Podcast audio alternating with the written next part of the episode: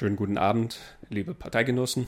Ich begrüße Sie sehr herzlich zu einer neuen Ausgabe unserer Sendung Lichtspielplatz, dem Podcast für die cineastischen Grundfeste der Demokratie. Mit mir im Studio begrüße ich Christoph. Schönen guten Abend, Christoph. Guten Abend. Ich freue mich, dass wir uns heute hier eingefunden haben. Vielen Dank für die Einladung.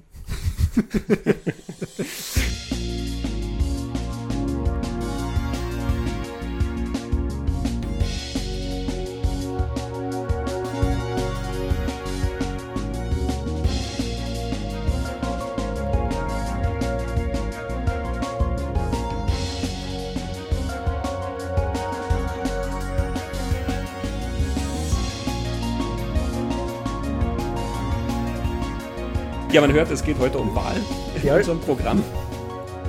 Wir haben einen tollen Film und äh, wie üblich, unser Programm ist absoluter Wahnsinn. Wir haben nicht nur den Film, sondern auch einen Gast dazu. Jawohl. Der Film ist Swing Vote mit Kevin Costner. Der Gast dazu ist der Autor und Regisseur des Films, Joshua Michael Stern. Genau. Bevor wir uns dem widmen, haben wir einen ganz kurzen administrativen Anteil Jawohl. als Ankündigung. Wir haben ganz viele tolle Sachen in Planung, in Arbeit und teilweise auch schon im Gepäck. Ähm, und das sind Sachen, die ein bisschen Zeit brauchen. Das heißt, wir haben jetzt für dieses Jahr mal noch eine Folge geplant. Genau. Und dann werden wir ein bisschen in Klausur gehen, um an den ganzen Sachen zu arbeiten, äh, die sich da zusammenbrauen. Wir haben schon eine ganze Reihe von sehr, sehr coolen Interviews. Wir haben eine ganze Reihe von noch cooleren Interviews geplant, äh, die also in der nächsten Zeit kommen. Ja. Ähm, wer uns kennt, weiß, es erfordert ja auch immer einiges an Zeit, was wir an Recherche reinstecken in die verschiedenen Themen, die Bücher, die gelesen werden wollen und so weiter. Und das also dann alles auszuwerten und zusammenzubauen und, und, und.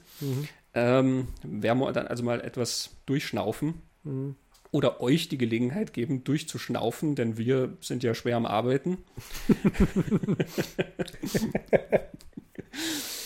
Das heißt also, eine Folge dieses Jahr noch äh, ist anvisiert Geplant, genau. und dann werden wir uns so im Frühjahr wieder melden genau.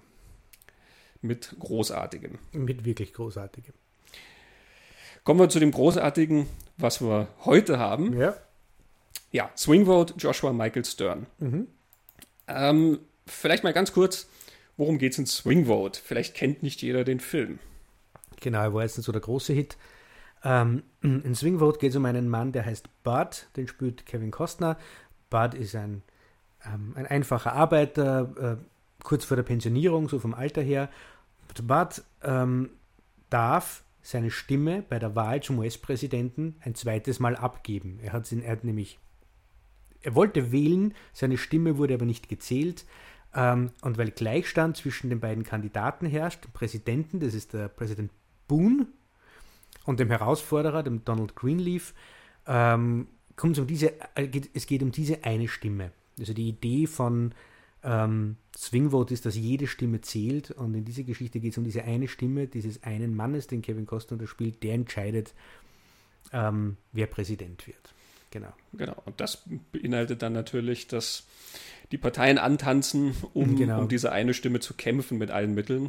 Und Genau. gleichermaßen auch die Medien antanzen, ähm, die diesen ganzen Zirkus mitverfolgen. Genau. Bevor wir da detaillierter drauf eingehen, ähm, horchen wir doch gleich mal äh, von Joshua Michael Stern über die Genesis der Idee. Denn das basiert auf der Wahl im Jahr 2000, wo George W. Bush und Al Gore gegeneinander angetreten sind. Und ähm, manche werden sich da noch erinnern. ähm, es gibt da Bilder, wo in Al Gores äh, Camp schon gefeiert wird ähm, dass er der nächste Präsident ist und er war es dann leider nicht. Die Wahl kam also dann ja auf nur ein paar Stimmen, auf ein paar hundert im Staat Florida runter. Äh, und dort fand auch die Idee zu Swing Vote ihren Anfang. Joshua Michael Stern. Boy, that feels like it's such a long time ago now, uh, 2000. But yeah, we my, my writing partner and I were uh, woke up and uh, couldn't imagine that the vote for the United States uh, president came down to so few votes being ca- counted by people in Florida and eventually decided by the courts. And it just became one of those inspirational moments where you uh, sort of come to the conclusion that this is a great movie or it's a great, you know, at that time, a great movie. Um, and uh, so we went about trying to figure out how can you distill that big idea down to its essence and that's what i think so many uh, movies do in in the end is you take the big idea and then how do you make it into its neatest package that you can sort of grasp onto which brought us to what if the election came down to one person's vote and how would the culture deal with that? How would both sides, all the political machi- machines of the Republicans and the Democrats, come together to try to court this one man's vote? And what would they give up? And what would they um, sacrifice? What ideals would they? Um, well, we're dealing with that a lot right now. But what what are their the bedrock of their foundational ideals? Would they give up to get that vote to win power? So that that's that's the genesis of the the idea that we wrote it uh, together, Jason Richmond and I, and um, basically, you know, got Kevin Costner attached to it, and then Disney came aboard, and it was one of those. You know, how you got a movie made, but uh, that's the basis of how how it came to us. Ja, wir haben ja auch schon gesagt, äh, Kevin Costner spielt diese Hauptfigur. Und das ist eine recht ja. ungewöhnliche Rolle für Kevin Costner was wir noch nicht erwähnt haben. Zumindest auf den ersten Blick, würde ich sagen, sehr ungewöhnlich, genau. Das stimmt, ja. ja. Äh, Kelsey Grammer, äh, ja. Bekannt als Fraser, äh, spielt den Präsidenten und Dennis Hopper, Easy Rider Dennis Hopper, genau. spielt den Gegenkandidaten äh, und dazu auch nochmal Stern über die Besetzung des Films und die Bedeutung hinter diesem Casting. I find the casting of Kevin Costner very interesting because he is he's like the all American actor. I have this biography of Kevin Costner that came out in Germany um, when he got famous, and it's called Kevin Costner, the last American hero. Um, and, and, he gets compared with people like Gary Cooper and James Stewart, and they're people who um, you know, always represented ideals uh, in their characters, and you could sort of count on the fact that they were doing the right thing. And of course, Kevin Costner has done a lot of movies about American history and American politics and everything. So, was that a, a, a, something you were going for to, to, to cast Costner with this kind of history? Yeah, I mean, I think on some level there was something interesting about the the drift of his persona um, and his his the character that he created in the zeitgeist um, and it was interesting to flip that on its head. You know because a lot of the american heroes that we, you talked about they're damaged but they're usually damaged by outside forces. You know they were in a war or there's some kind of major event that created their character flaw. Um, in this movie he drank too much and he was a terrible father, which was more of an internalized flaw, a flaw that um, we have less sympathy for generally. So for a character like that, for an actor like that, I think for him, he saw it as an opportunity um, to be this guy who wasn't the smartest guy, who wasn't the most um, responsible guy. And I think there was something very Capra esque about this story that I loved. Um, it's funny you mentioned the people you mentioned, but I I, I, I love Capra, and, and to me there was something at the time that we made it something very Capra-esque. Now it would be considered very even in 10 years or, eight or you know whatever 12 years it, it, it would be considered very quaint but at the time there was something very capra-esque and a way to deal with big issues and about the ordinary person doing extraordinary things and and the power of the individual and all those great ideals that we have that seem to get lost often in, in our politics and in our culture that we're experiencing now in the United States. But in many ways, that at the time uh, felt like Kevin could represent that because he always sort of did represent the everyman, but who was the hero? He was the cowboy everyman, but he was the hero cowboy. He was the baseball player, but not just the super. He was, you know, he always played the everyman hero. So that was something interesting. So that is that was that did sort of contribute to to the creative impulse to cast him. Mm-hmm. Yeah, and also um, as one of the candidates, um, Dennis Hopper um, as yeah.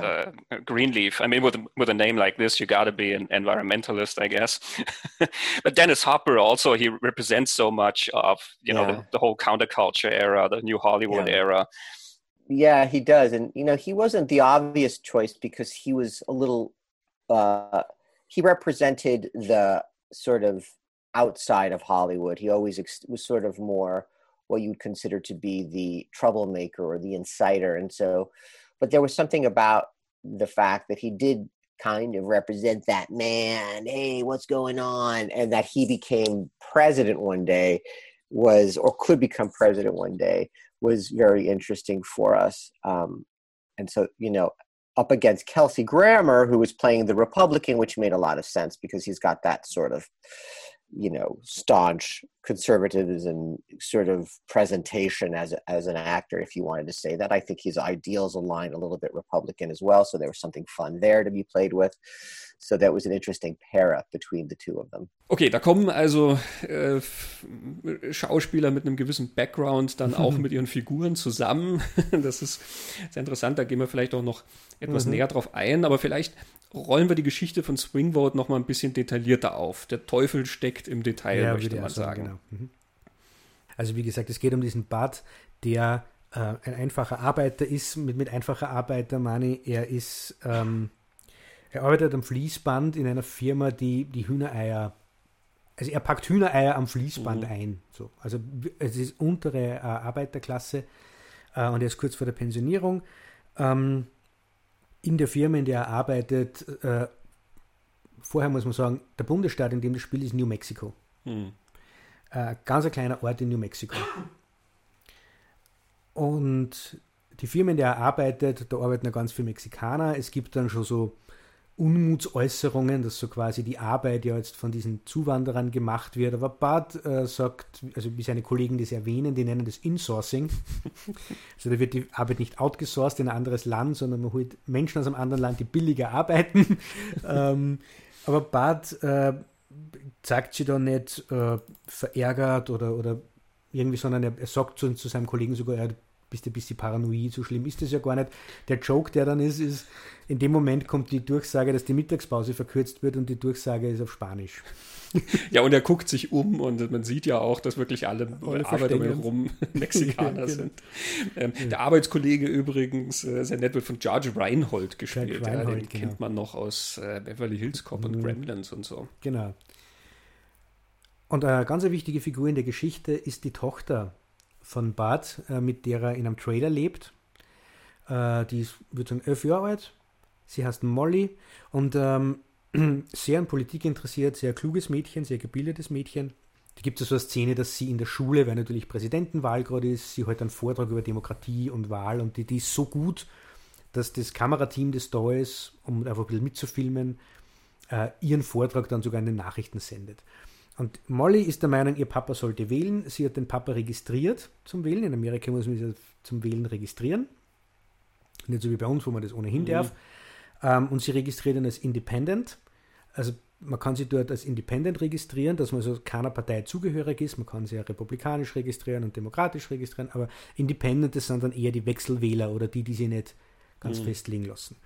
Und ich finde, es ist wichtig, dass das am Anfang gesagt wird, denn damit wird auch verhindert, dass Bart, um dessen eine Stimme es ja dann geht, von Anfang an in eine Richtung tendiert. Es geht mhm. dem Film nämlich am Ende nicht darum, wen Bart wählt, sondern dass er wählt. Um das geht es dann. Ja, die Idee ist ja tatsächlich auch, dass er überhaupt keine Ahnung genau. von Politik hat. Ähm, er verfolgt das nicht, mhm. ähm, er hat keine Ahnung, worum es da geht und er hat auch eigentlich überhaupt kein Interesse dran, zu wählen. Es gibt diese mhm. schöne Szene am Anfang, wo er ja, mit seiner genau. Tochter im Auto redet, die ihm erklärt, wie wichtig es ist, dass er wählt und ähm, das ist quasi seine, seine Bürgerpflicht. Mhm.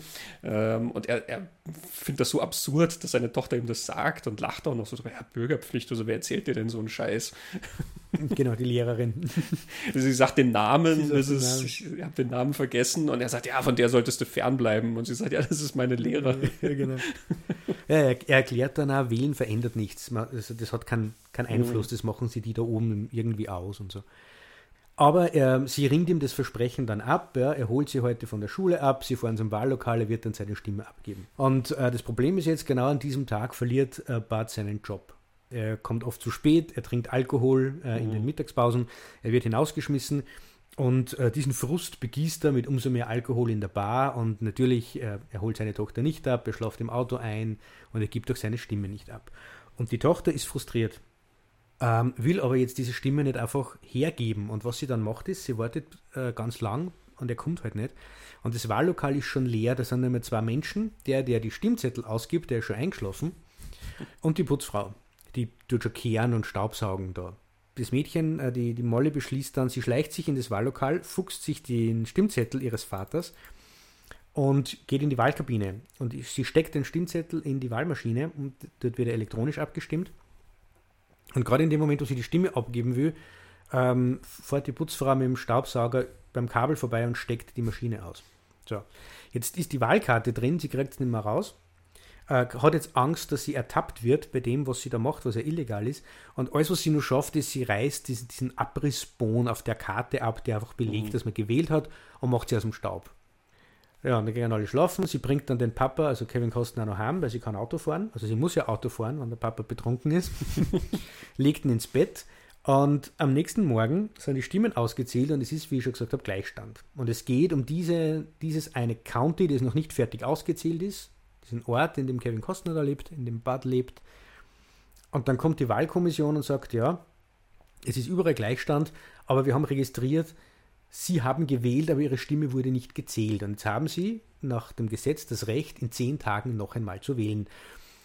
Bart hat überhaupt keine Ahnung, von was die reden. ähm, hat aber Angst, dass ihm seine Tochter weggenommen wird. Und sie spielen das Spiel dann eben mit. Äh, sie behalten das Geheimnis für sich, dass er gar nicht wählen war.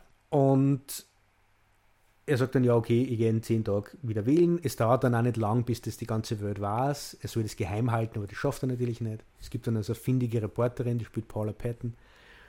Und dann passiert das, was du gesagt hast. Ähm, beide Kandidaten äh, fallen über diese Kleinstadt her und machen Wahlkampf für genau eine Person. Und das ist mhm. Bud, der sich sehr geschmeichelt fühlt, der einfach zu naiv ist, zu verstehen, was da passiert, relativ lang äh, er glaubt beiden Kandidaten, dass die tatsächlich ihn mögen und an ihm interessiert sind. Seine Tochter durchschaut das ganze Spiel natürlich und findet das alles ganz ja, abstoßend eigentlich. Sie ist enttäuscht und, mhm. und frustriert. Und auch frustriert, dass ihr Papa irgendwie überhaupt immer noch kein Bedürfnis hat, ähm, sie zu informieren. Und herauskriegen, um was es da eigentlich geht. Und diese Verantwortung auch zu übernehmen. Genau. Denn in der Folge dieser Geschichte ist es ja dann so, nachdem gerade die Medien ja dann kommen und dieser Bud Johnson überall bekannt wird, mhm. eben dass es an dieser Stimme hängt, schreiben ja dann Leute Briefe an ihn. Also im Haus stapelt sich ja dann die genau, Post. Genau, das sind säckeweise Post, wo Leute mhm. dann schreiben, die dann ähm, das mitkriegen, ähm, dass er so wichtig ist quasi. Mhm äh, und ihn dann nach bestimmten Sachen fragen. Also die bitten ihn dann, frag doch bitte den Präsidenten, warum ist das so? Oder mhm. wie, wie, wie stehen die zu der Frage? Oder vielleicht kannst du dich einsetzen für. Mhm. mhm. Also er wird ja selber so ein, ein Repräsentant dann irgendwie und mhm. er nimmt das ja wirklich überhaupt. Also nicht nur, dass er es nicht ernst nimmt, sondern er nimmt es gar nicht wahr. In diesem Sinne finde ich die Rolle der Tochter auch sehr, sehr spannend, ja. denn die Tochter ist die Erwachsene in dieser ja, ganzen Geschichte. Total dieses elf- oder zwölfjährige Mädchen, mhm. ähm, sie ist die Vernünftige in, in dieser Welt. Sie ist die, die den Leuten sagt, sie sollen wählen gehen, mhm. die, die quasi die Politik verfolgt und die auch diesen Zirkus ja dann anschaut und immer durchschaut. Also mhm. ähm, auch eben diese Kandidaten, die dann kommen oder die Medien, die ja dann auch eine bestimmte Agenda verfolgen, ja, die dann halt immer besondere exklusives Interview mit Bud haben wollen oder halt ihn auf eine bestimmte Weise darstellen wollen oder ihn benutzen wollen oder sowas. Mhm. Und sie durchschaut das alles. Mhm. Ja. Sie, sie, ist da unser Kompass irgendwie ja, durch diese Welt. Mhm. Genau. Und also es gibt natürlich dann den Wandel, Bud durchläuft diesen Wandel und, und übernimmt am Ende dann die Verantwortung. Ähm, was glaube ich wichtig ist zu sagen, Swing Vote ist kein schweres Politdrama, obwohl wir da eigentlich in einem äh, so soziale Unterschicht eigentlich sind, Jobverlust, äh, Bad hat, haben wir noch, falls wir es noch nicht gesagt haben, man noch nicht ausgehört der hat ein massives Alkoholproblem, der gute mhm. Mann. Ähm, ein Kind, das Auto fährt, Politik, also das klingt alles sehr schwer, aber Swing Vote ist ein unglaublich leichter Film, sehr lustiger, er hat auch so satirische Anteile. Und der Obergag ist ja dann eigentlich der, dass sich politisch äußert in den Medien, polit, also vermeintlich politisch äußert, weil er nicht versteht, um was da eigentlich geht. Und die Kandidaten passen dann einer Programm dem an, was er im letzten Interview gesagt hat, was dann dazu führt, dass der konservative republikanische Präsident plötzlich für die Homo-Ehe und für homosexuellen Rechte ist, während der liberale grüne Kandidat gegen Einwanderung und, und gegen Abtreibung auf einmal ist. Und also die kippen komplett um. Ja, das wird dann auch sehr schön in äh, wundervollen Wahlwerbespots. Mhm äh, inszeniert. Also es geht dann alles sehr schnell, dass die dann plötzlich auch wirklich diese Wahlwerbespots äh, produziert haben. Ja, Aber genau. du siehst dann äh, Dennis Hopper über den Spielplatz laufen, wie er dann äh, seine neue Anti-Abortion-Policy ähm, zum Besten gibt, weil halt irgendeine Anmerkung von Bart irgendwie ihm diese Idee mhm. gegeben hat. Also Bart weiß ja eh nicht, wovon er da redet. Genau. Da, da, da geht es ja sogar um ein Missverständnis ja, irgendwie ähm, aus einem Interview. Aber, ah, okay, der ist gegen Abortion, also müssen wir das so machen. Dennis Hopper läuft also in diesem Spot dann irgendwie über den Spielplatz und rund um ihn herum explodieren die Kinder irgendwie so weg. also das ist Satire pur genau. und ähm, das ist sehr, sehr schön ähm, mhm. auf den Kopf gestellt alles. Ja, genau. Und Kevin Costner darf einen von seinen Songs zum Besten geben. Er darf äh, einen Country-Song spielen sogar. Das stimmt. Kevin Costner hat ja eine Band, Modern West, mhm. ähm, die auch schon mehrere Alben rausgebracht haben. Ähm, ich finde eine sehr schöne Country-Partie. Mhm. Es, es, passt halt auch wirklich irgendwie ja. zu seiner Person und ähm, zu den Themen, die er da so aufgreift. Und ja, das wird eben dann auch so arrangiert, eben, weil die kriegen raus. Er hat mal in der Willie Nelson Coverband, Coverband gespielt. Ja, genau. auch das ist eine sehr, sehr schöne, witzige Szene. Er hält ja am Anfang die Leute vom, äh, von der Regierung für Menschen vom Jugendamt, ja. die ihm die Tochter wegnehmen wollen. Und er, er, versucht sich ja dann so zu geben, als hätte er eh alles im Griff. Mhm. Und jeder Satz, den er sagt, macht es irgendwie schlimmer. wie er dasteht. Ähm, dass er hat seinen Job verloren, aber er hat ja eh schon einen Plan, mhm. weil er hat nämlich mal in der Willie Nelson Coverband gespielt und die wird er wieder zusammentrommeln, sobald der Bassist mal irgendwie auf Bewährung draußen ja, genau. Also es wird für ihn arrangiert dann auf so einer äh, Wahlveranstaltung, dass dann seine Jungs irgendwie ja, da alle sind. aus dem Gefängnis kommen. We pulled some strings. Also die holen dann einfach irgendwelche Knackis einfach raus. Mit denen er dann Musik spielen kann. Ja. Ja. Das ist schon sehr nett. Ja, spannend ist dann der Punkt, ähm, auch da, wir sagen jetzt, es ist sehr lustig mhm. ähm, und es ist sehr satirisch. Ähm, und doch ist es keine völlige Satire. Es ist nicht so, dass die Leute dann alle bloßgestellt werden letzten Endes. Denn der Film will ja dann eigentlich doch wieder auf was ganz anderes hinaus. Mhm. Die Wichtigkeit der Stimme mhm. und die, die Wichtigkeit des, des Teilnehmens am politischen Prozess. Genau. Also diese Wandlung, das, das finde ich dann sehr interessant dass es nicht dann zum Schluss darum geht, dass alle diese Politiker halt einfach sich so verbiegen, bis nichts mehr überbleibt von ihnen. Das mhm. tun sie natürlich, aber sie kommen da zu dem Punkt, wo sie dann eigentlich auch anfangen nachzudenken, was sie da eigentlich machen, was das bedeutet, genau. was sie da machen. Und in diesem Prozess lernt ja Kostner oder Bud sie dann auch irgendwie wieder zu respektieren auf ja. eine gewisse Weise. Ähm, wo sie dann merken, also wo er dann merkt, dass da durchaus Ideale auf beiden Seiten dabei sind. Das, da kommen wir dann wieder zu dem Teil, wo es ja dann heißt, er ist independent sozusagen mhm. und der Film ist dann auch independent. Mhm. Es geht dann nicht darum, dass einer von den Politikern der Gescheite ist und der andere ist der Dumme und es sind auch nicht beide die Dummen, mhm. ähm, sondern es sind dann beides eigentlich ganz ähm, es denkbare Kandidaten für das Präsidentenamt. Ja, genau. Ähm, und es es wird dann nämlich auch so erzählt, dass beide haben äh, Kampagnenleiter, Wahlkampfmanager, könnte man sagen, also so Berater. Beim, beim Kelsey Grammer ist es äh, Stanley Tucci und bei Dennis Hopper ist es Nathan Lane, die die, die spielen. Und das sind ja die, die denen sagen, was sie tun, mhm. machen sollen und die dann auch für diesen Wandel verantwortlich sind. Und, und beiden Kandidaten äh, wird es aber dann irgendwann einmal komisch. Und du hast es ja schon gesagt, es geht eigentlich ums, ums, ums Ideal. Die beiden entpuppen sich als, als Leute, die in die Politik gegangen sind, irgendwann einmal, weil sie Ideale gehabt haben. Zwar unterschiedliche, aber mhm. ähm, und der, der, Film hat auch ein Ideal. Und dem geht es nicht um de demokratisch oder, oder rechts oder links oder, oder republikanisch, sondern das Ideal der Demokratie. Und das, das Mindeste zu tun, das ist das, was Kevin Costner zum Schluss, Kevin Costner hat dann immer wieder so schöne Reden, mhm. wenn es um Amerika geht. Und da hat er auch so eine, eine nette Rede, I've taken freely and I've given nothing. I'm ashamed in front of my daughter and my country. I've never served or sacrificed. The only heavy lifting I've been asked is simple stuff like pay attention, vote. Mhm. If America has a true enemy tonight, I guess it's me. Mhm. Ja. Die, diese, diese Message, dieser Punkt, den der Film da macht, ist, ist für mich der Grund, warum ich mir den Film heute ausgesucht habe. Wir waren sehr einig, dass wir den heute machen, aber mhm ich finde, es gibt ganz wenig Filme über Politik und auch über Wahlkampf.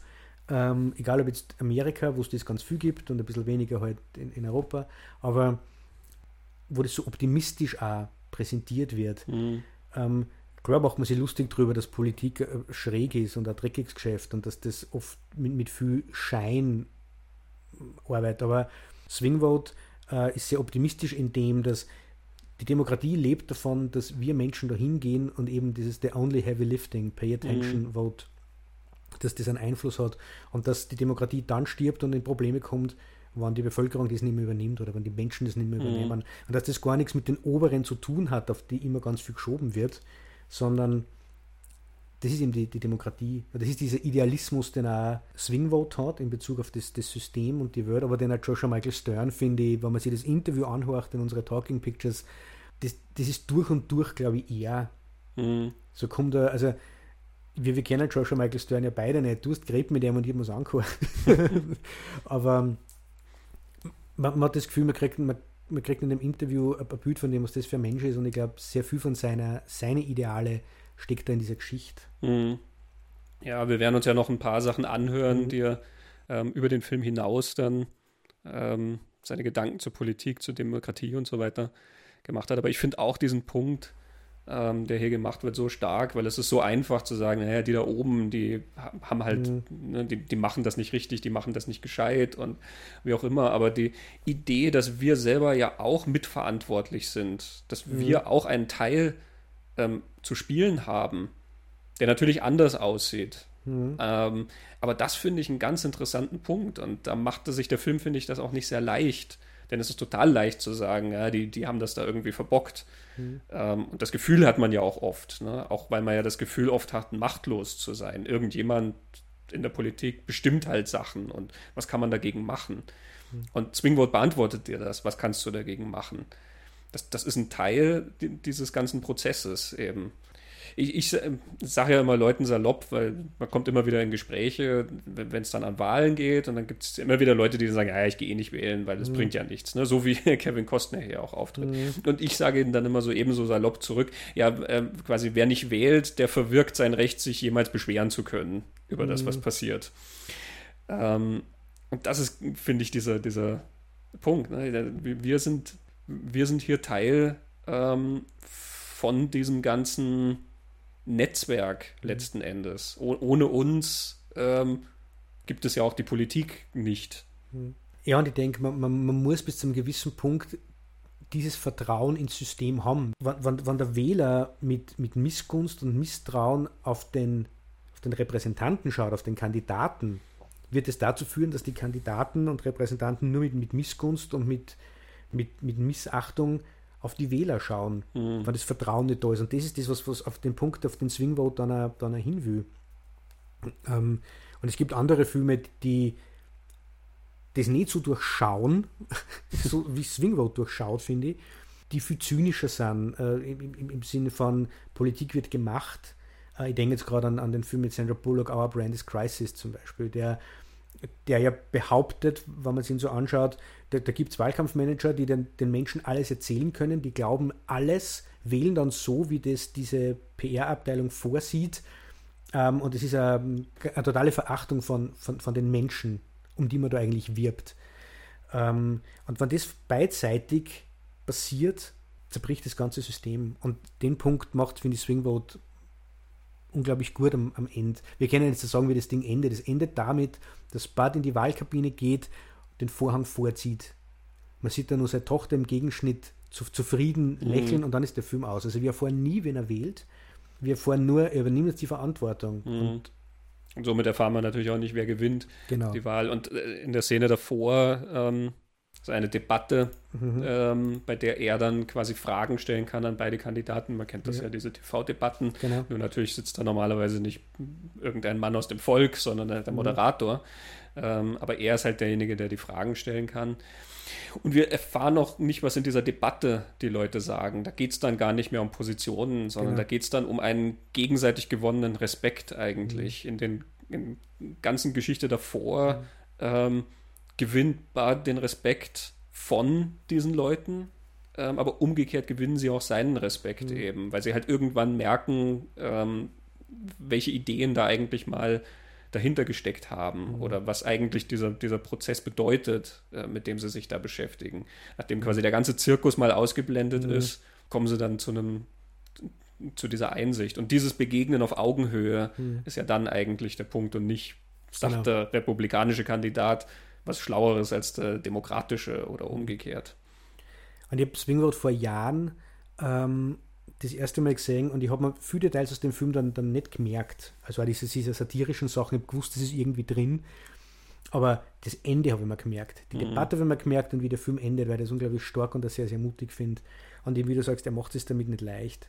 Was, was mir gefällt, ist, ist ihm dieses, ähm, wenn, wenn ich dieses Vertrauen als Wähler in euch Repräsentanten und Kandidaten habe und ihr missbraucht das, dann bin nicht ich der Dumme und habe nicht ich was falsch gemacht, weil ich zu naiv und zu blöd war, zu durchschauen, wie die Welt und die mhm. Politik wirklich läuft, sondern ihr habt einen Fehler gemacht. Ihr habt es falsch gemacht.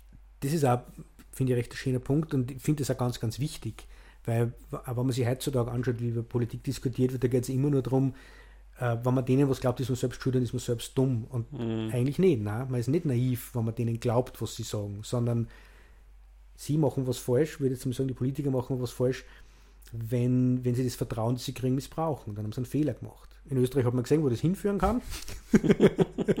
äh, und der andere Punkt, der mir auch gut gefällt, ist, ähm, es kommt ja dann die, die, diese Szene, die haben sie schön aneinander geschnitten, wo sie sowohl der Präsident fragen, was dann wir da eigentlich, wir ändern mhm. unsere Positionen total, als auch der Herausforderer. Und dem Präsidenten sitzt dann Stanley Tucci gegenüber, der dann sagt, wir machen das, was wir immer machen, wir umwerben den Wähler. Und dann sagt aber der Präsident, ja, aber wenn wir alles aufgeben, wofür wir stehen, das macht ja was mit uns. Mhm. Und Nathan Lane sagt so was ähnliches. Er sagt dann, ähm, ich, immer gewusst, bei jeder Debatte, mein ganzes politisches Leben lang, ich stehe auf der richtigen Seite, aber ich habe es nie ins Office geschafft, weil wir nie die Drecksarbeit quasi gemacht haben. Deshalb ändern wir jetzt die Positionen, sagen diesem Menschen, was er hören will.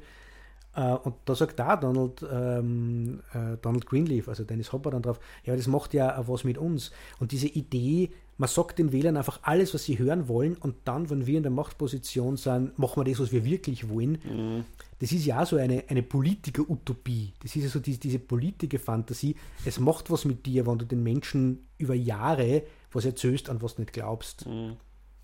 Ähm, und trotzdem macht sich der Film da nicht sehr einfach, weil gerade diese Szene mit Nathan Lane, die ist mir sehr im Kopf geblieben, denn ähm, Dennis Hopper sagt ihm dann, ähm, You ran campaigns that meant something. Mhm. Er versucht ihn daran zu erinnern, eben, da, da, steckte mal eine Bedeutung dahinter. Ja.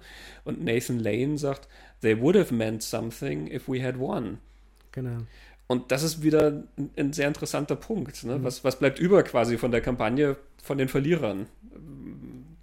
Wie sehr erinnert man sich an die Verlierer? Wir können jetzt, wenn wir die letzten Wahlen anschauen, die letzten paar, da weißt du noch, gegen wen wer angetreten ist. Mhm. Ne? Aber geh mal ein paar Dekaden zurück. An wen erinnerst du dich da?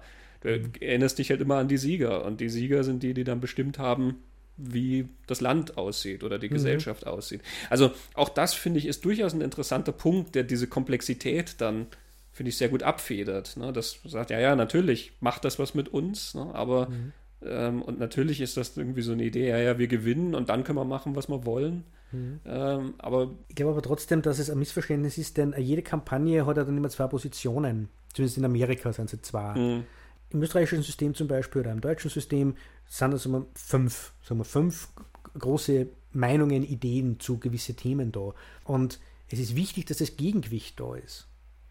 Äh, aber wenn das Gegengewicht dann verliert und wenn dann die Koalition eine konservative Ko oder mhm. rechtskonservative Koalition ist, es ist wichtig, dass die andere Seite im öffentlichen Diskurs irgendwie da ist. Mit, mit, der, mit der Angelobung verschwinden ja die Ideen nicht. Das stimmt bei uns. Die Rolle der Opposition, ja. wie es so schön heißt, ist ja durchaus eine sehr wichtige. Mhm.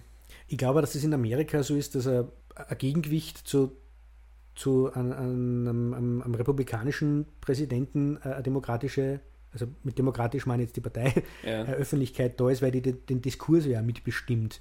Trump ist ein unglaublich dankbares Beispiel, aber jetzt mit dieser ganzen Black Lives Matter-Geschichte, mhm. man hat ja dann einen Präsidenten, der gewisse Haltung hat, aber gerade die Demokratische Partei hat da ganz eine andere Haltung mit eingenommen und damit aber auch den öffentlichen Diskurs mitbestimmt und auch die Proteste, die auf der Straße sich abgeführt haben, schon auch politisch mitgetragen, indem mhm. sie gesagt haben, wir finden, dass wir da ein Rassismusproblem haben zum Beispiel.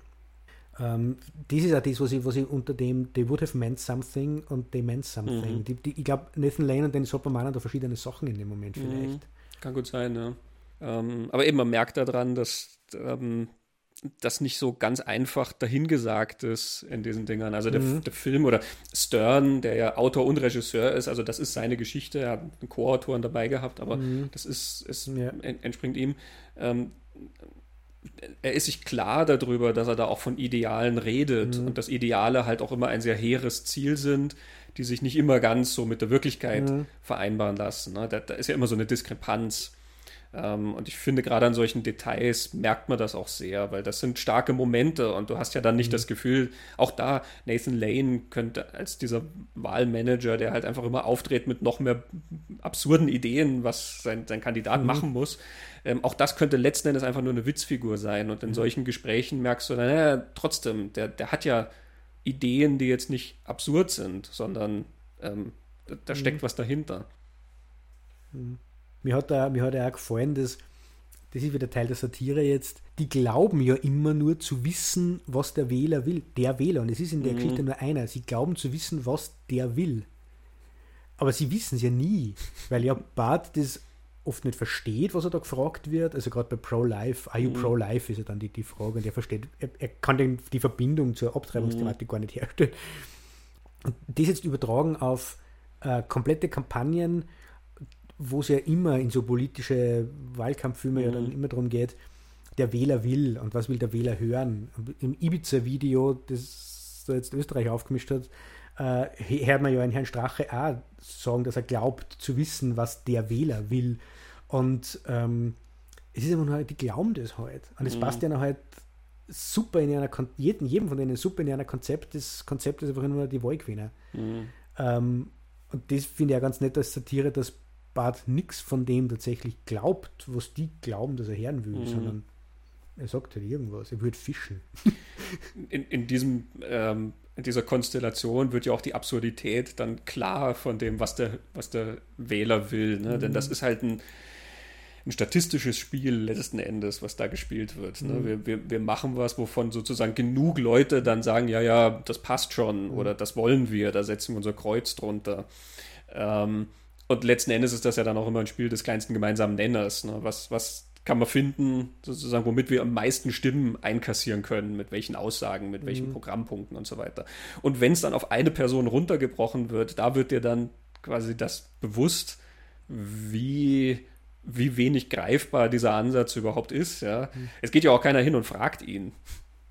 Ja. Es ist ja nicht so, dass die sich irgendwie erkundigen, was genau er haben will oder so, sondern, also die Reporter fragen ihn halt nach bestimmten ja. Positionen und aufgrund dieser Einschätzung wird dann irgendwas ersponnen, was er vielleicht will oder nicht will oder irgendwie so.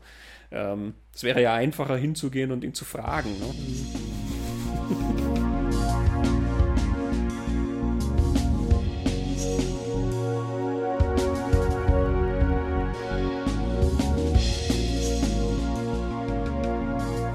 wir haben ja jetzt schon Trump anklingen lassen. Mhm. Es ist, wenn man über einen Film wie Swing Vote redet, steckt natürlich da auch immer das Phantom der aktuellen Politik irgendwie, äh, was um die Ecke lauert.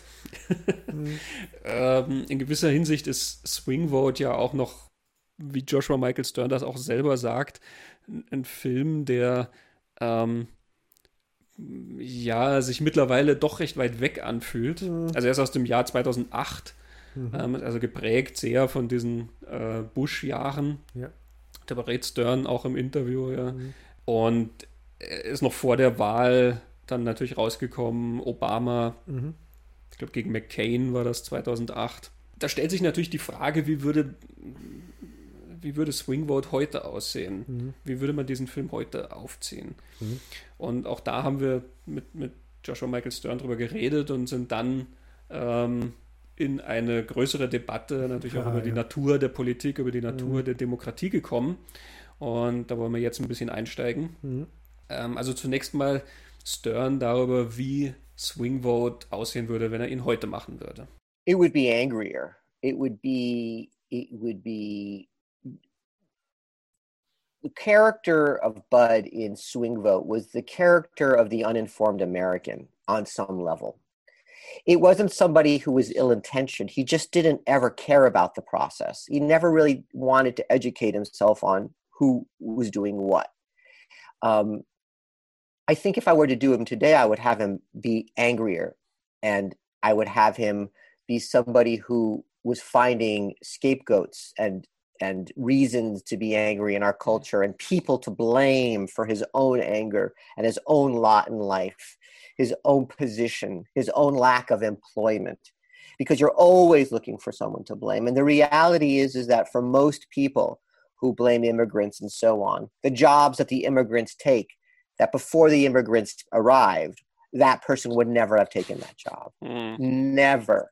I mean, there's no job that's being taken that that person wouldn't have gotten. That person didn't get the job on their own merits or lack of merits, and so it would be a it would be a real discussion about uh, what is somebody who doesn't have the information, but it's also being given false information. You know, deprogram his brain to see what's real and not real. I mean, that that would be the difference. It would be an angrier, meaner movie. It would not be as you know. In those days, we were dealing with issues of you know i mean you know george bush getting elected and i think that there was a lot of pushback on george bush's presidency and the lack of evidence with weapons of mass destruction and all the things that at the time and still just seem so mag you know so magnified like in such such the sins that you know that the, of what occurred in those administrations feel almost still quaint. They feel like the last century sins. You know, we shouldn't have fought that war, and prisoners of war shouldn't be treated badly. I mean, that was all we were talking about. Prisoners of war for most of Bush was how do you, you know, should we use waterboarding, which is a terrible. No, the answer is no. But that was what we were. That was the only thing we were talking about was what do you do in war and how do you treat prisoners. It almost felt like, uh, you know, uh, it, it, an argument you could have had you know in the 40s i mean it wasn't like mm. what we're dealing with now which was trying to trying to feel out what is the direction of our country and in which in in in, in how do we want to protect the things that are important to us and not lose them? Now as human beings we tend to amplify things. We tend to say mm not understand that this time will pass and you have this meter in your brain that says when when is it going to get really scary? And for a lot of americans right now especially after last night's debate i mean things are really scary and the pandemic let's let's talk about the pandemic that doesn't help us you know because mm. his lack of wanting people to wear masks and all those things that are just so strange they're that are more strange than political you know? Mm it's the it's the same issue when I was talking about how people vote against their own interests. He has gotten millions of Americans to believe that the rituals that will save their life are rituals that take away their freedom. So there he's basically got people to believe that by wearing a mask that which saves their lives is actually something akin to slavery. Now you'd think that's impossible to get Americans to believe. He's gotten many to believe that. And that is almost brilliant. I mean, you think about it, it's its own. Everybody says he's not a genius. You got to, genius isn't always a, a positive thing. It's a brilliant use of his um, psychosis, which is uh, infects and, and has people able to believe that. So I think swing vote was sort of a nascent my my beginning in my political um, speaking out politically of of what could happen when people sort of when the when the candidates uh, sort of get, let go of their moral compasses and their ideals in order to get a vote, one vote. Um, and so that's just, it's coming to fruition. Ja, die Last Night's Debate, die da angesprochen ja. wird, das ist natürlich die erste TV-Debatte zwischen Donald Trump und äh, Joe Biden.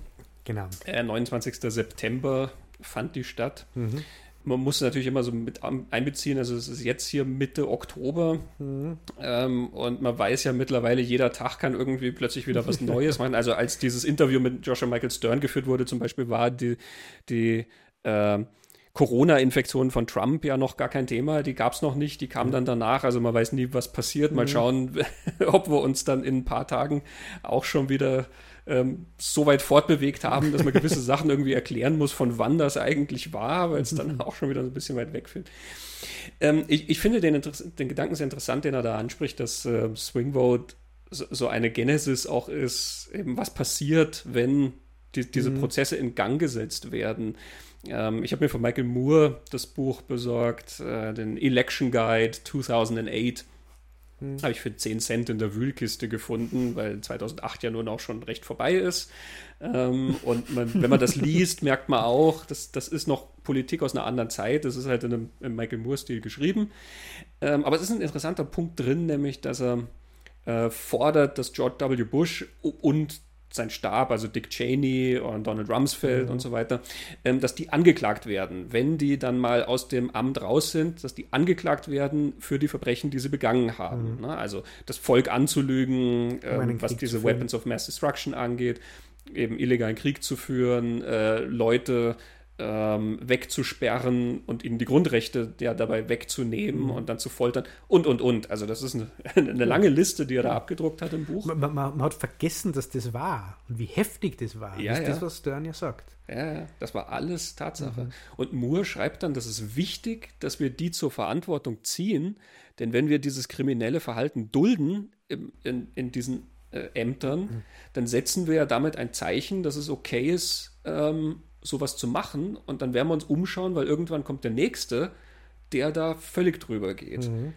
Und das ist so ein Moment in diesem Buch, wo man sich denkt, wow, okay, mhm. das liest sich im Jahr 2020 mhm. ähm, sehr vorherschauend. Das konnte Moore nicht wissen und mhm. er spezifiziert es natürlich nicht. Aber ähm, es ist ein interessanter Zusammenhang. Das sind die Grundsteine dafür. Wenn du einmal diese, diese mhm. Grundfeste wegnimmst ähm, und darüber hinweggehst, dann kommt da mehr. Dann setzt das, das das Fundament quasi für jemanden, der da noch weitergeht. Hm. Und ja, es tauchte eh das, äh, das, das Thema, bei dem, was du jetzt gesagt hast, ähm, wieder auf, also was Moore gesagt hat, diese Politikerfantasie, über die wir vorher geredet haben. Wir sagen einfach dem Wähler, was er hören will, und wenn wir dann im Amt sind, können wir eh machen, was mhm. wir für richtig halten dass das so nicht stimmt, sondern dass das was macht mit einem Politiker, wenn er gewisse Dinge einfach behauptet und behauptet und behauptet. Man ist dann nicht dieser, dieser andere Mensch, der man vorher war, sondern man ist ja auch am Weg. Mhm. Ähm, das finde ich, ist jetzt da wieder auftaucht. Ja. ja ich, ich, ich finde das spannend, wie er über diese Fragen redet, die da plötzlich debattiert werden. Ne? Also wie man, wie man mit Kriegsgefangenen oder sowas mhm. umgeht. Wo er sagt, das sind ähm, Fragen wie aus dem aus den 1940er mhm. Jahren mhm. irgendwie, klar, ne? Zweiter Weltkrieg. Diese Idee ist sehr spannend und sie klingt auch in seinem Interview ja immer wieder an, dass äh, plötzlich Fragen halt irgendwie, die längst geklärt, die man mhm. längst geklärt zu haben glaubt, dass die plötzlich wieder auftauchen und man redet da irgendwie drüber. Kann man das machen? Wie soll man da verfahren? Was muss man da machen? Ähm, dass diese Fragen auch immer irgendwie mit der Zeit zusammenhängen, in der halt bestimmte Probleme auftauchen und dann halt an bestimmte Personen eben gekoppelt sind, mhm. die sich dann halt auch einfach drüber hinwegsetzen. Ne?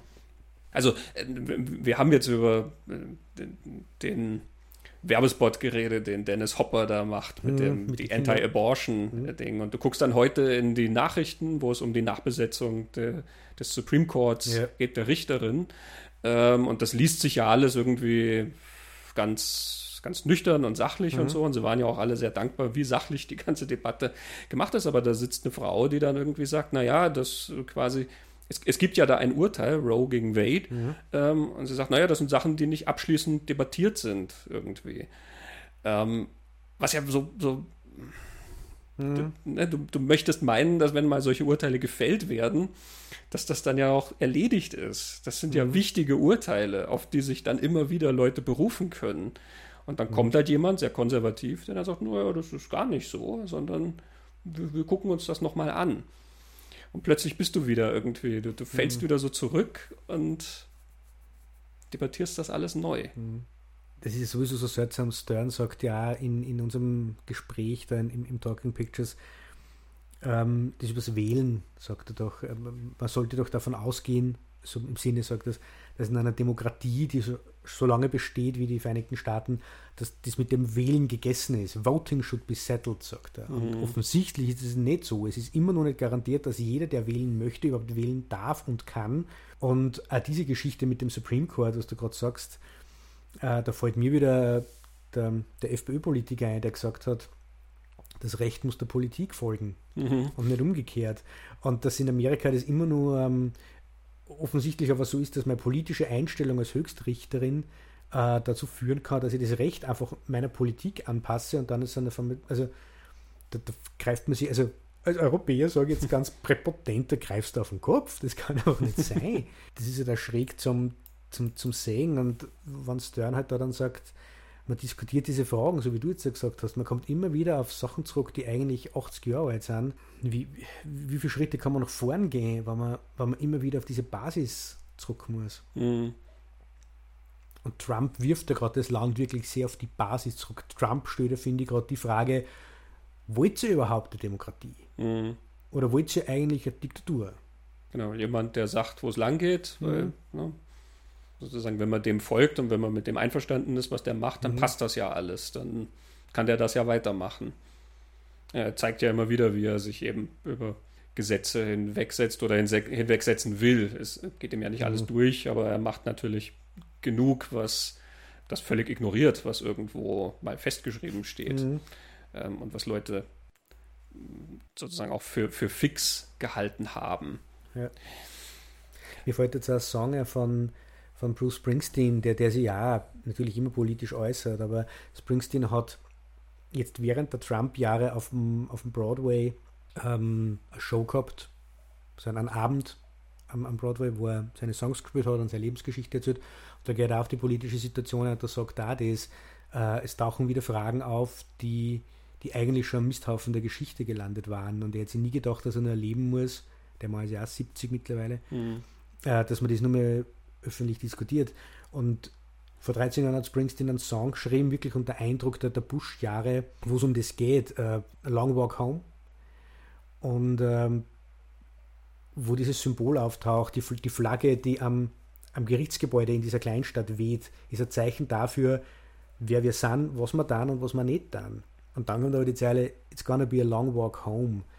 Und für Springsteen waren die Bush-Jahre offensichtlich schon so ein Schritt oder so viele Schritte weg von dem idealen Amerika, was eigentlich das Fundament wäre. Bush hat das seiner Meinung nach schon so weggeführt.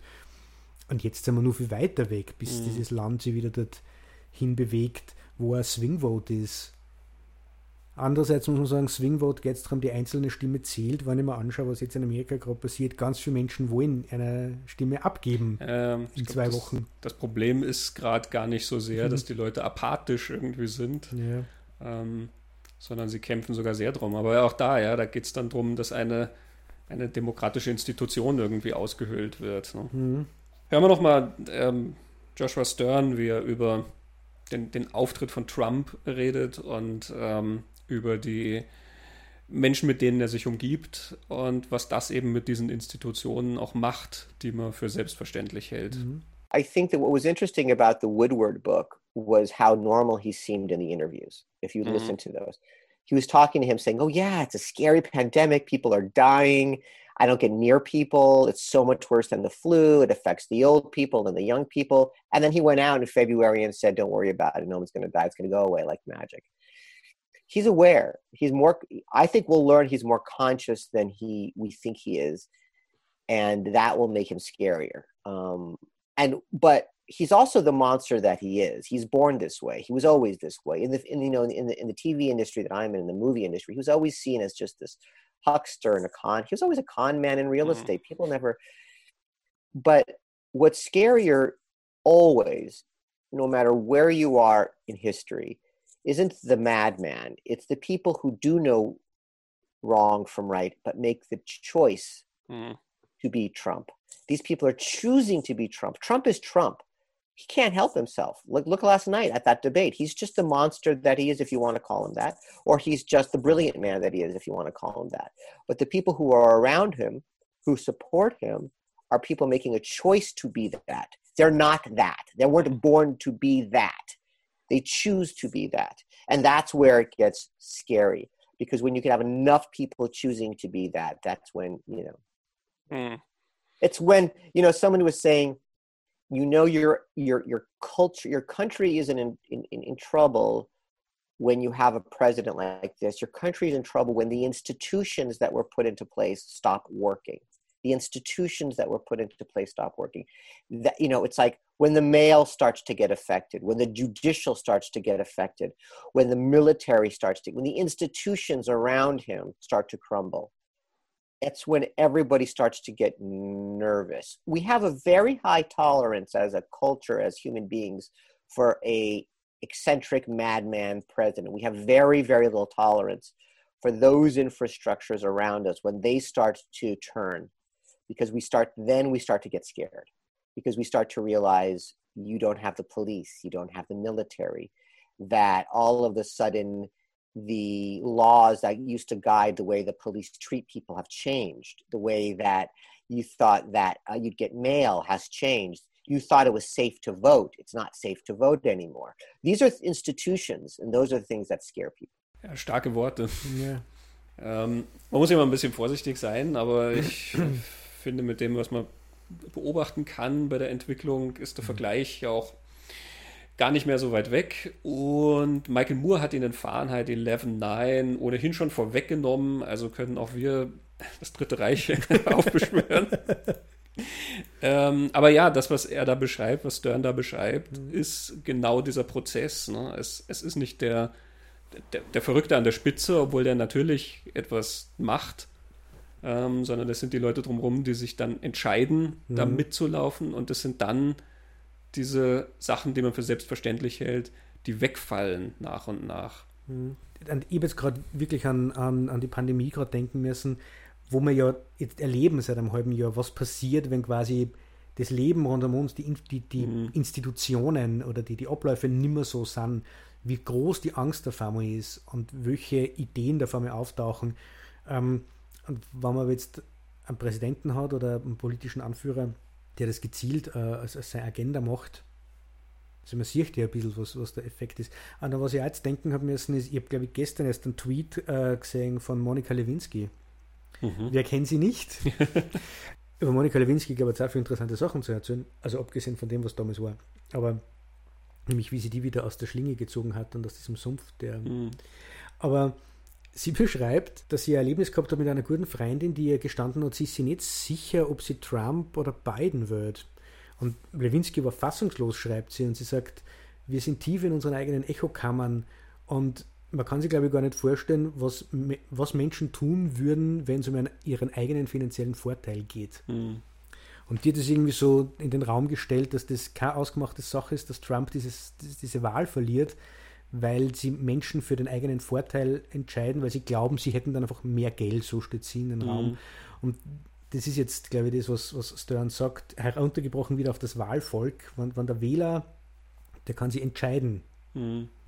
für das alles, was Trump da ist, oder nimmt es in Kauf zumindest. Mhm. Oder für das, was er verspricht. Ähm, das ist ja dann auch nochmal so ein Bruch, der ja ähm, sehr, sehr groß ist, ne? zwischen dem, was er behauptet, was er gemacht hat oder machen wird für die Wirtschaft und das Land mhm. und so weiter und dem, was dann die Realität sagt, was sämtliche Studien, die du dir anschaust, ja dann ja. zeigen, was tatsächlich der Fall ist, ne, was Wirtschaft angeht oder Integration und und und, und ja. Bildung. Alles.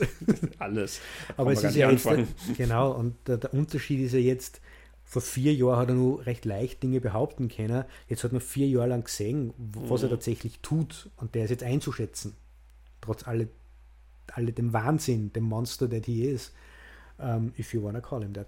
Und, um, ähm, aber a, a, trotzdem ist jetzt das so, ich finde, jetzt ist nur viel mehr so, wenn, wenn Menschen jetzt die Entscheidung treffen, wissen sie, wofür sie die Entscheidung treffen. Vor vier Jahren hat man nur sagen können, uh, mhm. Obama hat er sogar vor ein paar Wochen irgendwie gesagt, Donald Trump ist nicht in das Amt hineingewachsen, weil er es nicht kann. Mhm. Also die, diese Idee, er wächst vielleicht hinein, wenn er vor der Verantwortung steht, die dürfte da noch herumgegeistert sein oder so. Ähm, sich jetzt für diesen Mann zu entscheiden, ist ja ganz eine bewusste Entscheidung und, mhm. da verstehe ich dann wieder, was Stern meint. Ja, eben, du musst sehr, sehr viel ausblenden irgendwie oder halt sozusagen diese, diese andere Version akzeptieren irgendwie, das Schlucken, was er versucht ähm, hervorzuzaubern irgendwie, diese Welt, die er malt, ja, wenn er sich hinstellt und sagt, er hat mehr für die schwarze Bevölkerung getan äh, als jeder Präsident seit Abraham Lincoln. Ja. Ähm, das, das, klingt total toll. Ne? Und, und ähm, wenn du dir anschaust, was damit gemeint ist, hast du keine Ahnung, was damit gemeint ist. Es ist absurd, es ist, es ist Satire, wenn es nicht ähm, mhm. ne, dann tatsächlich von einem Staatsoberhaupt ernst gemeint geäußert worden wäre. Mhm. Ähm, aber in, in seiner Wirklichkeit irgendwie stimmt das ähm, oder er, er lässt es so aussehen und man ist sich ja dann immer nicht ganz sicher, was äh, Leute davon entweder, wie ich meinte, ausblenden oder dann tatsächlich so akzeptieren, die dann sagen, ja, das stimmt, was er sagt. Stellt sich mhm. hin und sagt, ich habe so und so viel für die Wirtschaft getan. Und dann gibt es sicher Leute, die sagen, ja, das stimmt. Mhm. Das hat er so und so gemacht. Ich finde es total, total schwierig, mittlerweile gerade über den Ob Objektiven irgendwie abzuschätzen, mhm. weil es so, also diese Argumente für Trump, er, er ist ein erfolgreicher Unternehmer, er, er he's successful und, und der, der weiß, wie die Wirtschaft läuft, weil er so erfolgreich ist. Okay, man weiß mittlerweile, dass es das nicht stimmt. Man weiß mittlerweile, dass der einen dreistelligen Millionenbetrag an Schulden bei irgendwelchen Firmen hat. Der ist erpressbar, der hat Bankrotte noch und nöcher. Also man weiß das alles. Und wie du sagst, man muss sich wirklich entscheiden, sehr viel auszublenden. Mhm. Oder ist die andere Seite eben die, was sie in, bei uns sehr schwer, noch viel schwerer vorstellbar ist, dass die Echokammer, also Fox News und der Twitter-Account von Donald Trump, also wenn das die Information ist, und es scheint in Amerika tatsächlich so zu sein, dass man offenbar so parallel Wörtern nebeneinander hat, woher man seine Informationen bezieht und man mhm. tatsächlich mit anderen Dingen gar nicht mehr in Kontakt kommt. Es gibt diese Tendenzen eh bei uns auch. Also mhm. die FPÖ in, in, in Österreich macht das eh auch. Also nicht nur die FPÖ, aber die macht es am stärksten. Aber trotzdem kommt man in Österreich nicht umhin, dass man die andere Idee irgendwo mal mitkriegt. Mhm. Aber es scheint in Amerika ein Problem zu sein, wo sie so ja, ist. Da ist das isoliert, mhm. vielleicht weil es auch mehr auf, eine, auf so einer binären Idee basiert. Ne? Du bist das eine oder das andere. Mhm. Ähm, Stern redet im Interview ja dann auch ähm, später mal über dieses Parteiensystem. Und in Amerika bricht sich das ja runter auf zwei Parteien. Mhm. Du bist entweder Republikaner oder Demokrat, aber ähm, quasi das, das Spektrum, was Leute vielleicht zu, zu der einen oder anderen Richtung hintreibt, ist ja eigentlich so breit, dass sehr viele sich da überhaupt nicht wiederfinden in dem, wer mhm. diese Kandidaten sind. Und bei uns hast du halt ein größeres Spektrum. Du hast mehr Parteien, die dann halt zu einer anderen Gewichtung da irgendwie kooperieren. Das ist meistens irgendeine Art von Koalition, wo sowieso mhm. schon mehrere Leute irgendwie da zusammenarbeiten an Ideen. Ich finde, da fängt sich das dann auf. Und das ist ein interessanter Punkt, ähm, die Medien. Das ist eigentlich eine dieser Institutionen, die mhm. Stern da jetzt nicht nennt, die man für selbstverständlich mhm. hält, aber wie man da auch sieht, ne? die freien Medien, die dann ähm, untergraben werden letzten Endes. Denn das ist ja Teil dieses Systems. Ne? Ähm, die Medien werden ja immer diskreditiert, außer natürlich die, die sagen, was ähm, ja. gehört werden will. Ne? Die, die schreiben, Donald Trump ist so toll, das sind natürlich keine Fake News. Das mhm. sind die mhm. richtigen Journalisten und alle anderen, die Kritik äußern, sind immer Fake News. Und das Spiel machst du halt so lange, ähm, mhm. bis du das alles diskreditiert hast. Und wir sehen ja in anderen Ländern der Welt, wohin das führt, wenn irgendwann die freie Presse nicht mehr existiert und wenn dann vor allen Dingen irgendwann missliebige Kommentare auch ähm, tatsächlich Konsequenzen haben, ne, für, wie Gefängnisstrafen, Todesstrafen, wie auch immer. Mhm. Ähm, das ist auch einer dieser Prozesse, ja. Du, du kannst dann irgendwann die Medien, über die du dich informieren willst, dann nicht mehr unvoreingenommen einfach irgendwie so akzeptieren oder du hast den Leuten irgendwie eingeredet, dass sie das nicht können. Und ja, das so, so viel ähm, Verwirrung gestreut, dass, dass sie die Menschen einfach nicht mehr auskennen. Mhm. Es ist einfach, man, man, man, kennt sie nicht mehr aus. Das, ja. das, das ist, glaube ich, das, was er vorher gesagt hat. Brilliant use of his psychosis. Ja. Weil man das ist ja wirklich eine Psychose, wenn's, wenn's, wenn die Realitätsprüfung nicht mehr hinhaut und mhm. du nicht mehr einschätzen kannst, was ist wirklich und was ist nicht wirklich. Das ist genau der Zustand. Und Trump versetzt große Teile des Landes in, in genau diesen, diesen Zustand, in dem er vielleicht da selber ist. also, von, also, he's more, was sagt er? Uh, Stern sagt, he's more conscious than, than he appears to be oder so. He's more conscious than we think he is. Genau. Um, ähm, aber das ist aber so schwierig. Also, ich verstehe, was er sagt. Mhm. Und ich glaube es ihm irgendwie, aber trotzdem ist halt von außen, sich den, den Typen, den Trump anzuhören, es ist wirklich schwer zu glauben, dass der sie immer wirklich im Griff hat und ganz genau weiß, was er tut. So wirkt er einfach nicht. Ja, er wirkt, als würde er eh plappern, was ihm gerade in den Kopf kommt. Genau. Und genauso unzusammenhängend klingen ja auch mhm. viele dieser Interviews. Ne? Er ist halt in der Hinsicht auch irgendwie so eine Extremfigur von einer von Entwicklungen, die man ja anderswo auch mhm. beobachten kann. Also er ist ja nicht der Einzige, zum Beispiel, der die Presse diskreditiert. Ähm, mhm. Die Idee der Lügenpresse, das haben wir in den letzten ja. Jahren ja hier in Europa auch bis zur Genüge gehört, ja, wo ja. dann manchen Leuten eingeredet wurde, dass egal was sie aufschlagen, es ist alles irgendwo kontrolliert und, und mhm. manipuliert und so weiter. Ne?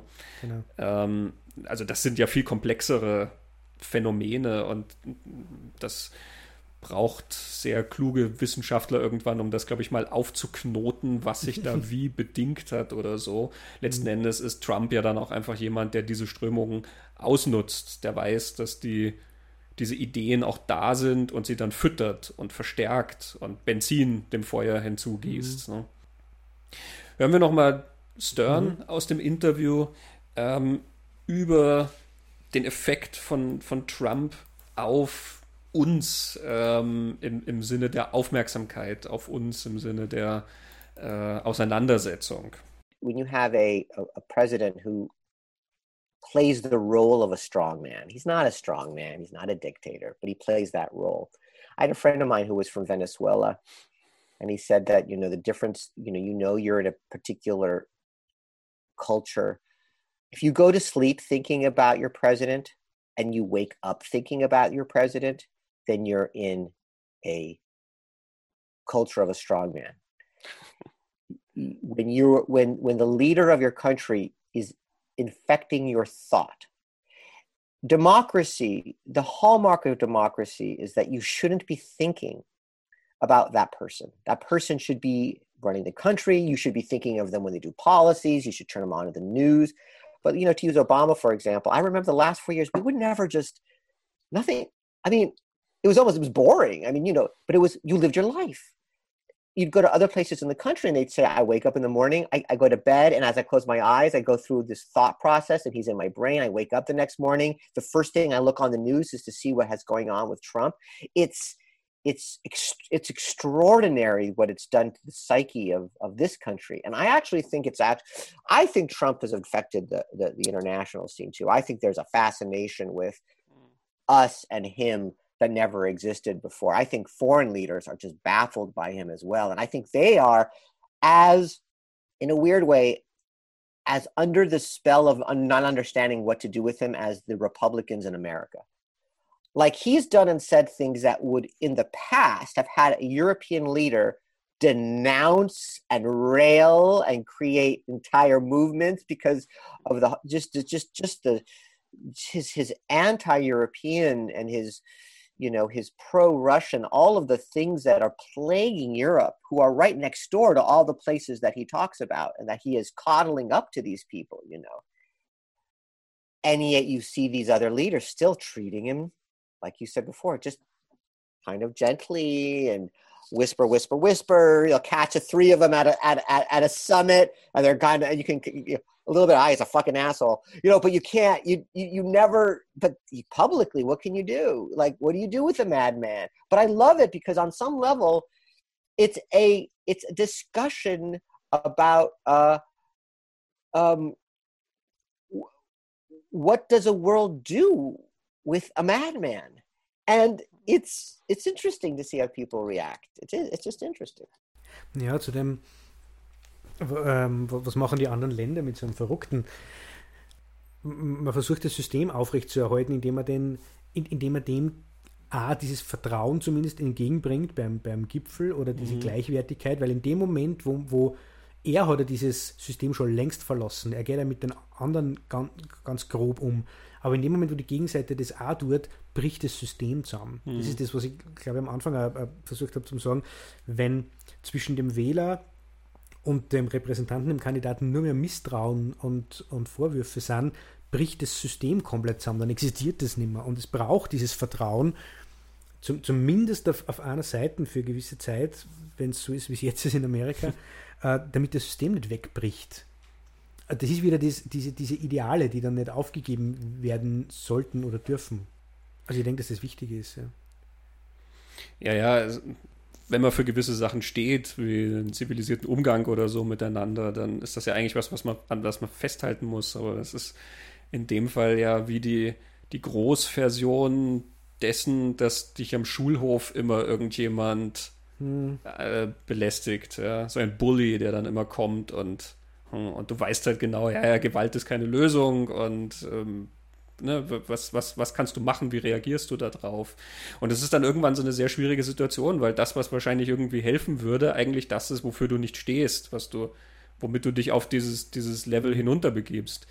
In dieser TV-Debatte hat man das ja gesehen ähm, zwischen Trump und Biden, ne, mhm. ne, dass der eine halt wirklich permanent immer stört und halt mhm. immer auch untergriffig, ähm, aber auf so einer persönlichen Ebene mhm. ähm, die Leute angreift oder Biden halt angreift und auch immer versucht, ihn aus dem Konzept zu bringen und so. Also wirklich ja äh, ganz, ganz link das zu machen. Und Biden versucht halt ja diesen sein Niveau zu halten und hin und wieder kommt halt dieser Moment, wo er halt, wo du merkst, er kann seine Kontenance nicht mehr halten und dann sagt mhm. er halt, will you shut up, man? Mhm. Und das ist ja harmlos, natürlich mhm. ist es mhm. harmlos und ja. ich glaube, jeder hatte das Gefühl, ja, endlich, sagt mal jemand das. Und das ja. war bei Minute 17, diese Debatte, die zwei Stunden gedauert hat.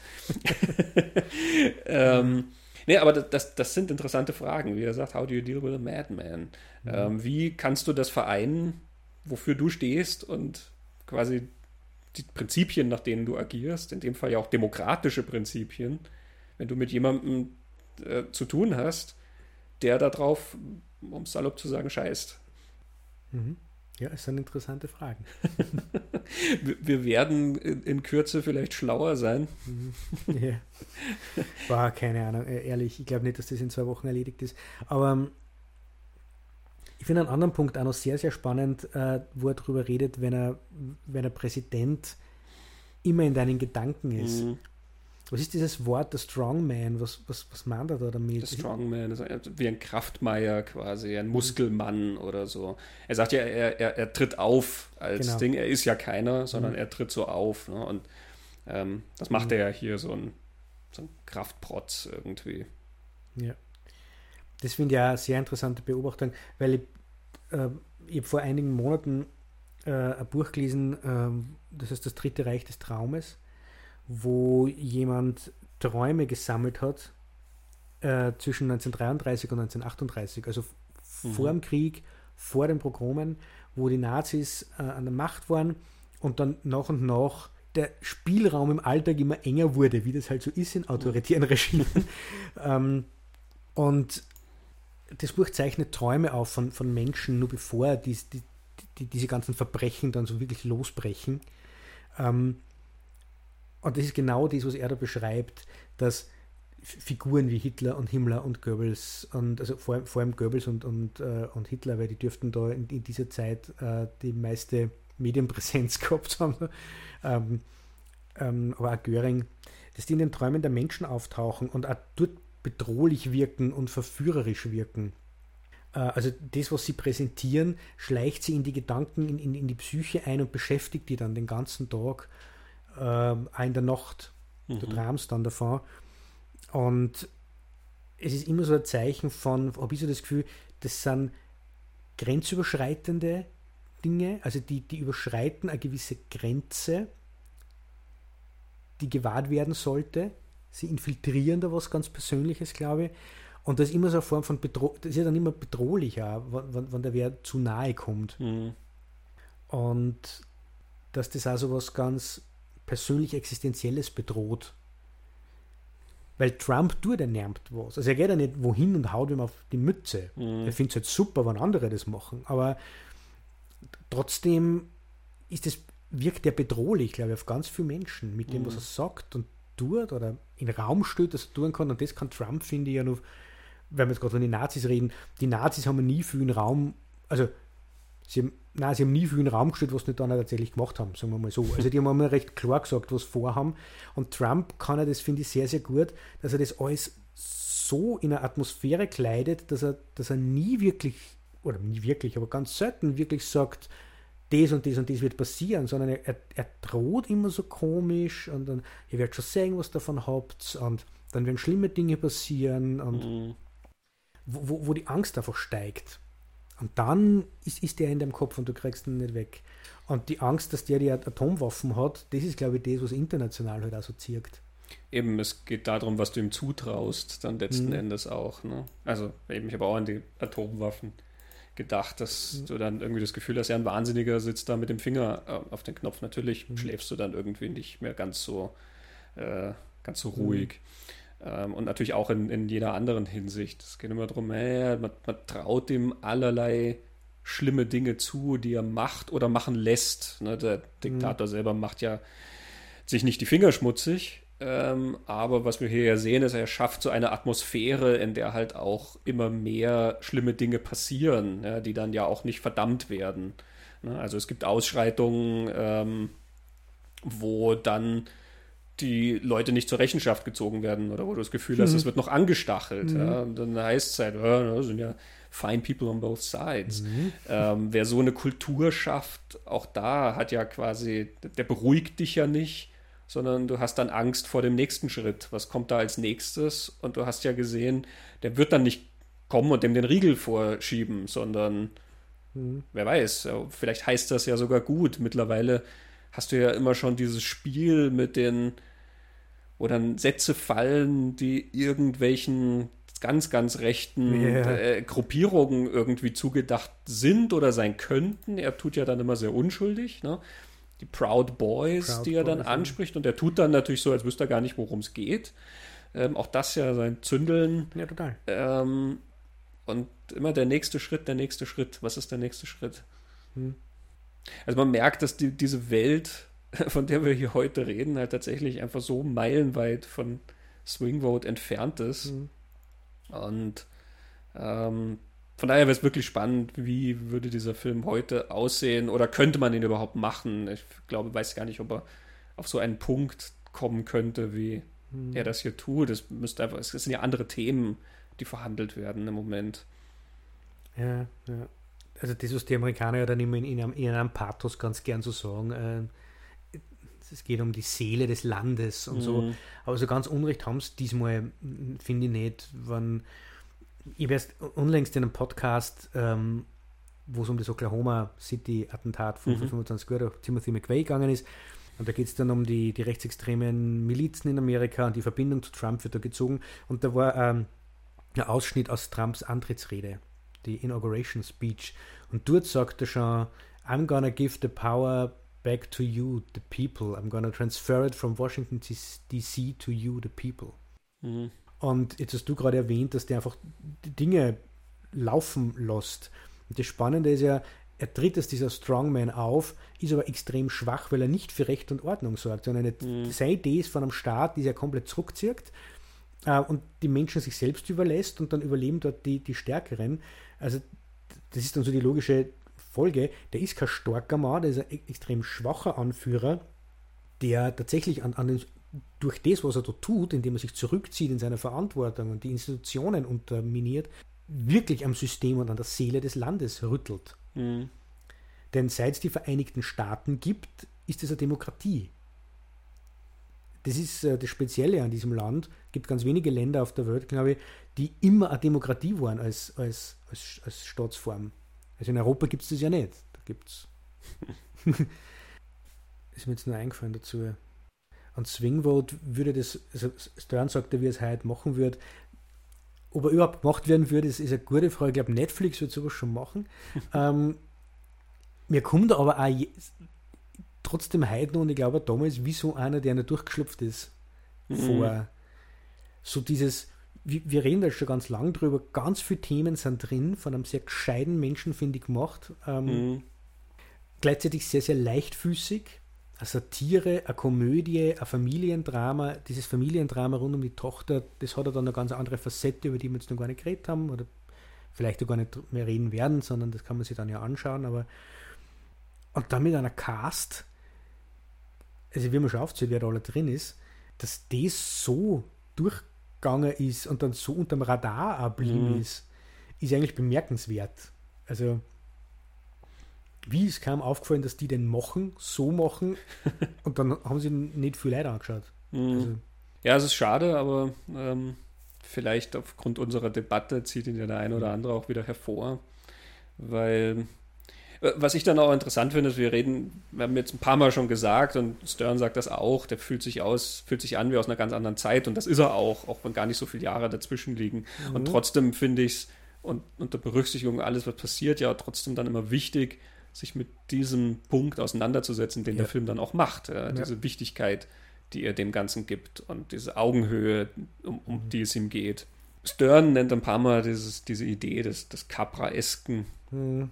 Ähm, Roger Ebert zieht diesen, diese Verbindung auch. Äh, die, die Frank Capra-Filme, wo halt immer auch irgendwie der, der kleine Mann, wie es so heißt, ähm, das ist so eine Formulierung, die ich nicht mag, weil wie klein ist der Mann, habe ich noch keinen getroffen, aber ne, der einfache Mann irgendwie, mhm. wie der ähm, ja auch durchaus mit seinen Idealen etwas ausrichten kann in, in Welt, ja. dieser Welt. Mhm. Ähm, auch in der Welt der Politik vor allen Dingen. Mr. Mhm. Smith goes to Washington. Mhm. Und dann diese Idee hat Swing Vote ja auch. Genau. Ne? Also sie wird ja sogar auf ihren Kern gebracht. Deutlicher kannst du das ja gar nicht sagen. Wie wichtig ist der Einzelne? Weil in dem genau. Film ist er der Wichtigste. Dieser Mensch entscheidet, mhm. wer ist der nächste Präsident der Vereinigten Staaten. Dieser Mensch entscheidet, wie die nächsten vier Jahre des Landes mhm. aussehen werden. Und wenn du das dann wieder öffnest und, und diesen Punkt, den der Film macht, auch akzeptierst, dann siehst du, auch wenn es nicht von dir allein abhängt, wenn nicht die ganze Welt dich umwirbt, welche Stimme du abgibst, mhm. aber auch dann hat diese Stimme einen Wert. Und auch dann hat mhm. die Auseinandersetzung einen Wert, die, diese sich informiert zu halten, sich ähm, mit genau. dieser Welt zu beschäftigen, auch teilzuhaben äh, an dieser Welt. Es gibt ja viele Wege und Ebenen, auf denen man äh, da teilhaben kann und auch Einfluss, sei es mhm. nur in einem kleinen Kreis, im regionalen Kreis, aber auch das ist ein wichtiger Einfluss. Genau. Und mit Social Media ist ja nur viel stärker, dass man Teil an der, mhm. an der Konversation hat, an, an, an, einem Diskurs, an einem öffentlichen, geht ja mit, mit Social Media noch viel leichter. Und die Perspektive, die Swingvote erwähnt, ist ja die vom, wieder vom einfachen Mann, das ist ein ganz einfacher Arbeiter. Mhm. Und wie du vorher gesagt hast, in der Debatte, die da zum Schluss äh, gezeigt wird, äh, was, was Bud dann macht in der Debatte, ist, dass er gar nicht die eigenen Fragen stellt, so im Sinne von mhm. überzeugt mich, wen soll ich wählen, sondern aus den Briefen, die er geschickt kriegt, liest er dann vor. Und man hört nur einen, einen Brief, den er vorliest. Und in der Geschichte geht es um eine Familie, die, ähm, die die Frage stellt, wie kommen wir, also wie können wir von dem wenigen, was wir haben und verdienen, wie können wir leben davon? Das ist so der Punkt. Also auch wieder so ein, die einfachen Menschen, die durch einen Alltag kommen wollen mit, mit einem Job und einer Familie. Das ist ja die Perspektive, von, von der aus er diese, diese Geschichte erzählt. Mhm. Denn es hätte ja auch, es hätte auch der Literaturprofessor sein können, der die einzelne Stimme ist. Oder der Joint Chief General oder so. Ja. Mhm. Er ist ja der, ein sehr prägnanter Satz dann. Mhm. If we are the richest country in the world, how come so many of us can barely afford to live here? Ähm, da, da, merkt man dann auch, finde ich wieder, wo das Herz des, des Films genau. irgendwo schlägt.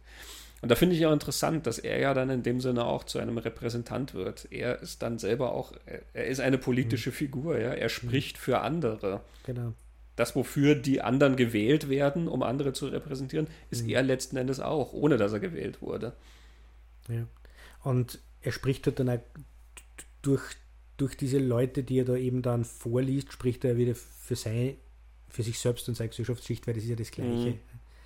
Und das wird ganz am Anfang ja als, als Joke nur irgendwie verwendet. Äh, erinnere mich gerade, dass Molly im Auto in der Diskussion am Anfang, wo sie zum Papa, zum Papa sagt, ich habe die registriert und er sagt, wählen bringt ja nichts. Ähm, und er, dann fragt doch der erwachsene Vater, seine elfjährige Tochter, warum soll man wählen? Und sie sagt, because both parties have neglected the working man oder irgendwie so. Also sie sagt dann, der, der arbeitende Mensch ist einfach übersehen mhm. worden und wird nicht mehr gehört. Also ja, da, da, da ist man dann schon beim Standpunkt, glaube ich, den er, den er einnimmt. Mhm. Irgendwo. Aber er tritt es ja nicht, nicht breit, sondern er sagt, nehmt einfach teil an dieser ganzen Geschichte. Mhm. Das ist die Verantwortung, die, glaube ich, er da sieht. Ich glaube, diese, diesen mhm. Schluss des Films können wir auch hier für uns als Schlusswort stehen lassen. Mhm. Ähm, soweit unsere Betrachtung zu Swing Vote und in dem Zuge dann eben auch unsere Debatte zur heutigen Politik. Ähm, aber natürlich, wenn ein Film politische Inhalte anbietet, dann mhm. ähm, ist das äh, auch sehr legitim, dass man diese Gedanken fortspinnt und auch in die Jetztzeit überträgt es sei nochmal ans Herz gelegt, das Interview mit Joshua ja, Michael Stern, wo wir mehrere Clips jetzt draus gespielt haben. Ich finde es ein sehr kluger Mann ja, und ähm, sind sehr, sehr interessante Gedanken. Im Interview reden wir dann natürlich auch noch über ein paar andere Sachen, die Rolle von Social Media äh, in diesem ganzen Prozess. Wir reden auch ein bisschen über die Themen in seinen mhm. Filmen, die äh, Vater-Kind-Beziehung und so weiter. Also mhm. finde ein sehr ergiebiges Gespräch. Wir, wir, bauen jetzt nur kurz die Brücke. Äh, Joshua Michael Stern hat einen Film namens Jobs gemacht. Der bei uns auch schon mal aufgetaucht genau. ist. Ja. Genau. Folge über Steve Jobs, wo wir über die Aaron Sorkin, äh, also das Drehbuch Aaron Sorkin ja. ähm, geredet haben. Der Film mit Michael Fassbender, da haben wir dann auch über den Jobs von Joshua Michael Stern geredet. Und im Interview reden wir auch kurz nochmal drüber, ähm, genau. sein Gedanke zu der Jobs-Geschichte. Und warum er Ashton Kutcher gecastet hat, finde ich großartig. ja. also wer sich fragt, warum ausgerechnet Ashton Kutcher Steve Jobs dort gespielt hat, soll sich die Talking Pictures anhören. Interessante Sichtweise, mhm. ja. Also unter www.talkingpicturespodcast.com findet man das gesamte Interview. Ja, wir melden uns noch einmal dieses Jahr. Ja, haben wir vor. Und bis dahin, Christoph, vielen Dank für das sehr interessante Gespräch. Vielen Dank für das sehr interessante Gespräch. Tschüss. Ciao.